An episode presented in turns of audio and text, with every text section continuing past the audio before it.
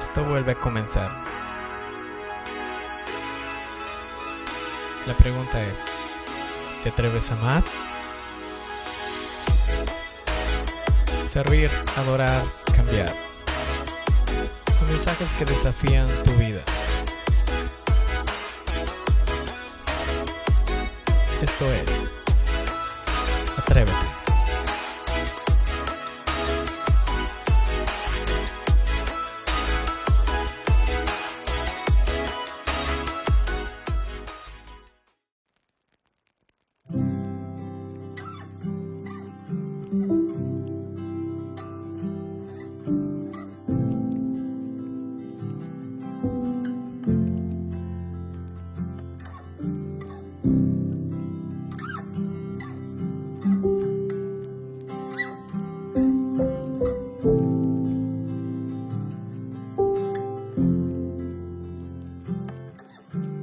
Llego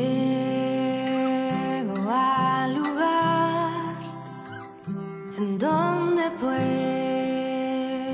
puedo descansar. Me siento al respirar, rodeada de tu amor y paz.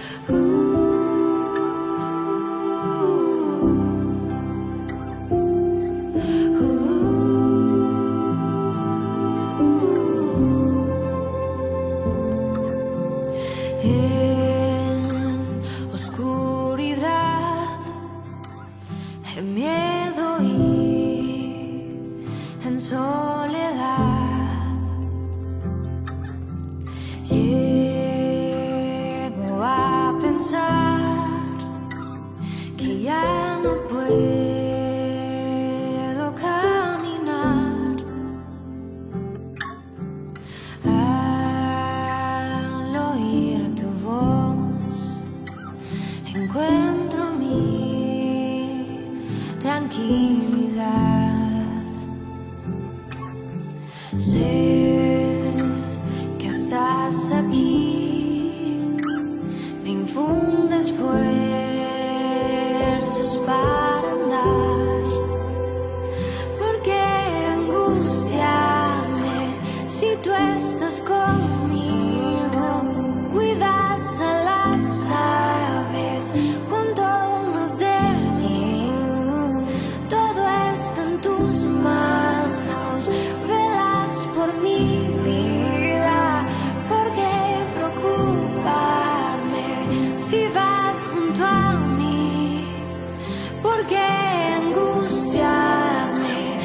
Ooh.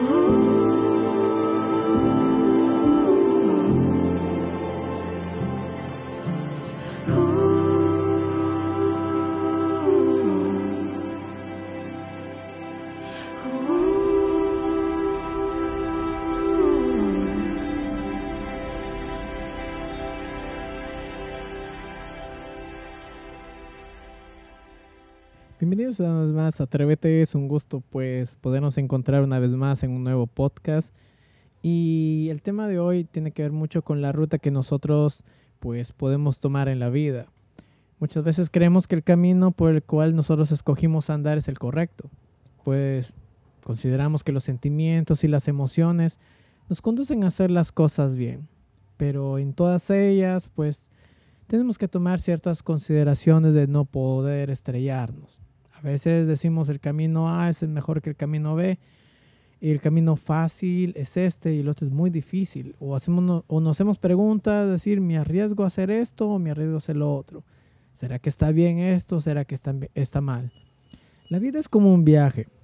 La vida es como un viaje y cada uno de nosotros pues nos convertimos en esos conductores que tenemos que ser eh, muy responsables Sí, ya que en la ruta en la que vamos, en el camino que hemos escogido, se necesita mucha responsabilidad. De nosotros depende que lleguemos a un puerto seguro y surge en todo esto una pregunta, ¿a qué velocidad nosotros vamos o, o si tal vez vamos en la ruta adecuada? Cuando nosotros nos encaminamos hacia algo, siempre nos toparemos con dos premisas, si vamos, obtendremos éxito o obtendremos fracaso.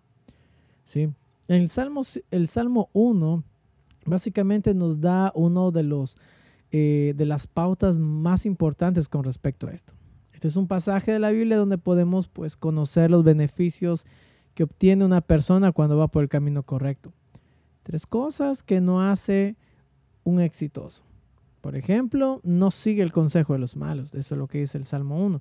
No se detiene en la senda del pecado, no cultiva amistad con los irreverentes o con personas que, sabemos que de alguna manera ah, no serán de mucha bendición. Tres cosas que sí hace, pues conoce la ley de Dios, se deleite en la palabra de Dios y medita en ella día y noche.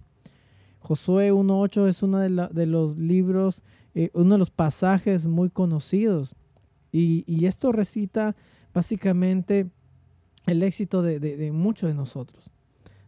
La ruta en la cual nosotros a veces obtendremos tiene que ser una ruta que trae bendición. ¿sí? Porque el Señor cuida el camino de los justos, mas la senda de los malos lleva a la perdición, dice el Salmo 1.6. Básicamente tenemos solo dos caminos en la vida. Mi querido oyente, podemos optar por el camino recto o el camino incorrecto, ¿sí? o el errado. Es decir, el derecho o el torcido, el que trae vida o el que trae la muerte. Existe un camino por el cual muchos van, pueden ser sabios o etcétera. Y por otro, generalmente van los necios. Pero ojo, muchas personas o muchos, muchos de nosotros a veces suponemos que ese que escogimos podría ser el correcto. Sabes que eh, nosotros a veces eh, nos confiamos mucho por nuestras emociones. Y a veces caemos en el error de, de hacerlo, como dice la frase, lo que dicta el corazón. Cuando la Biblia dice que tenemos que tener cuidado porque el corazón es engañoso. En el camino de la justicia se halla la vida. Por ese camino se evita la muerte, dice Proverbios 12, 28. Conducir sin rumbo o por una ruta pone tu vida en riesgo. El Señor nos dice, yo te instruiré, yo te mostraré el camino que debes seguir, dice el Salmos 32.8. Ten cuidado con las curvas peligrosas. Ten cuidado por las calles que están muchas veces eh, mal asfaltadas, por las bajadas sin freno. Cuando estés por esos lugares, el mejor consejo que te puedo decir es que ores, ores y pidas a Dios que te guíe por el camino que debes seguir. Ojo que cuando te digo esto no estoy diciéndote que desde el principio debes coger el camino correcto, porque muchas veces nos vamos a equivocar. Muchas veces vamos a coger el camino que no es el correcto. Pero cuando nos damos cuenta que la decisión que optamos, tenemos aún la confianza de que cuando buscamos a Dios, Dios nos va a guiar hacia lo que es correcto. ¿Sí? Así que confía cada día en el Señor. Dios te va a guiar. ¿Sí? Eh, algo interesante que nosotros tenemos que, que cada día saber es que tenemos que evitar lo que, que no nos pase lo mismo que Jonás. Dios le mandó a Jonás que vaya a Nínive a predicar a, a, a una nación eh, y, decirles que Dios iba a traer juicio sobre ellos si no se arrepentían. Jonás no lo quiso hacer, Jonás se fue por otro lugar, ¿sí? Y, obviamente fue todo un desastre. Jonás era un creyente que servía a Dios, y de un momento a otro perdió la brújula, perdió su rumbo y terminó siendo comido por un gran pez por no haber obedecido a Dios. Los que son como este personaje muchas veces vivimos con la posibilidad de que alguien, no, eh, eh, de que alguien nos va a sacar adelante y nos olvidamos de Dios. Lo que te puedo decir en esta noche es que no gastes el tiempo esperando a que alguien te ayude, cuando podrías haber invertido ese tiempo en buscar al que de verdad te iba a ayudar. Y ese es Dios. Si te has estrellado, si has escogido el camino incorrecto, admítelo. No te preocupes. Dios es un Dios de segundas oportunidades. Una vez que hayas aceptado que estás por el camino equivocado, simplemente detente y da un giro de 180 grados y date otra oportunidad. Recuerda que Dios es el secreto de tu felicidad y la clave del éxito. ¿Sí? Y, lo, y para terminar, simplemente te tengo que decir que pongas tu mirada en el Señor. Recuerda que tú eres 100% responsable del camino que tú escoges. Y en medio de todo, ora al Señor, busca el consejo del Señor y lo mejor, espera y confía en Dios. Así que mi querido oyente, yo te animo a que este fin de semana tú puedas meditar en esto. Y, si tal vez has cerrado el camino, recuerda esto, Dios es un Dios de segundas oportunidades, pero en medio de todo eso, Dios te quiere enseñar lo que es correcto y lo que realmente trae bendición a tu vida. Solo Dios y también tú sabes por, el camino en el cual estás. Si estás por buen camino, felicidades. Pero si tal vez tu camino está teniendo problemas, pide la dirección de Dios. No te desanimes, pero atrévete a confiar en el Señor. Esperamos que este mensaje haya sido de gran bendición para tu vida. Te invitamos a escucharnos cada fin de semana a través de Spotify y YouTube. Dios te bendiga.